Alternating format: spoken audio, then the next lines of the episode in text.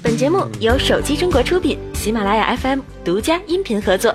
炎炎夏日，虽然天气酷热难耐，不过上周好事儿还真不少。首先，单挑吧手机手机中国年终评选落幕，经过多轮角逐，国产旗舰努比亚 Z 十七力克群雄，成功问鼎冠军，成为今年上半年的人气之王。努比亚 Z 十七能够夺冠，是因为它不仅搭载骁龙八三五加八 GB 超强配置，同时其颜值和拍照都极为出色。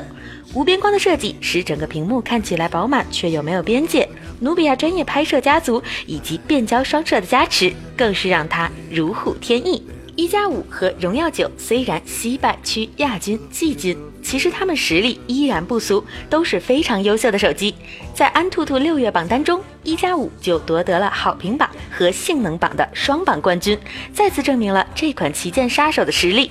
荣耀九则在二十八天内全球出货一百万台，它的实力和超高人气也是毋庸置疑的。国产手机中，电视营销做得最厉害的就是 OV 两家了，赞助综艺节目就是制胜法宝。现在小米也开始走这条路线，最近火热的《中国有嘻哈》第四期节目中就出现了亮蓝色小米六的身影，还是该节目的指定拍照手机。此前，小米也冠名过综艺节目《奇葩说》和《我们的旅行》，都获得了不错的反响。而小米第二季度手机出货量达到两千三百一十六万台，创造了小米季度手机出货量的新纪录，估计也有营销方面的功劳。手机圈往往是冰火两重天，有人欢喜就有人愁，乐视和酷派却是另一番景象。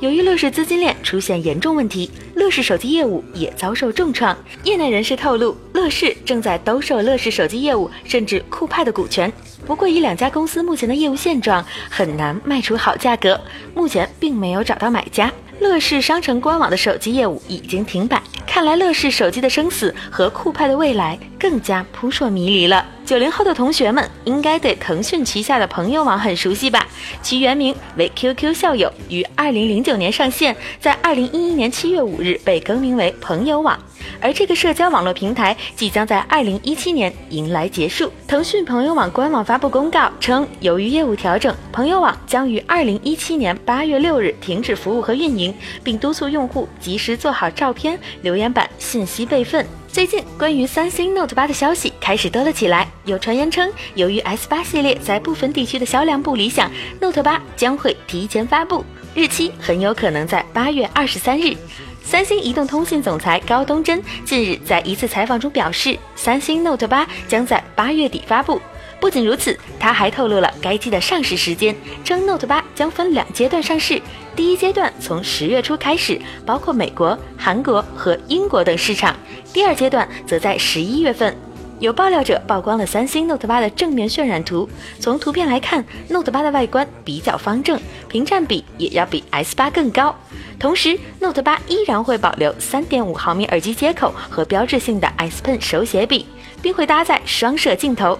由于三星还未搞定屏下指纹识别，Note 八依然是后置指纹识别方案。上周最大的新闻应该就是锤子大爆炸抄袭门了。事情的起因是 iOS 版搜狗输入法在更新中加入了拆分选词功能，并在更新日志中明确说明灵感来自于 Smartisan OS 中的大爆炸功能。最后，搜狗输入法向锤子科技致敬。而 Pin 的开发者中影指责锤子大爆炸功能从想法到交互都抄袭了其软件 Pin，并在知乎、微博等平台掀起了一场隔空对骂。锤子科技产品经理朱肖木在十五号晚上发文回应抄袭指责，表示大爆炸功能创意在二零一四年就已成型，早于 Pin 发布此功能的一点二版本，二零一五年十一月九日，并罗列了证据。Google Docs 上的产品文档创建于二零一四年一月八日，最后修改时间为二零一四年七月四日。第二百一十九项明确写道：分裂搜索，长按一句话，句子被人工智能分裂成多个词语，点击可搜索。最后，老罗在微博上表示，对方也没啥恶意，相信这真是一场误会。好了，本期的一周数码会就是这样了。想了解更多手机数码资讯，就订阅关注我们吧。我们下期再见。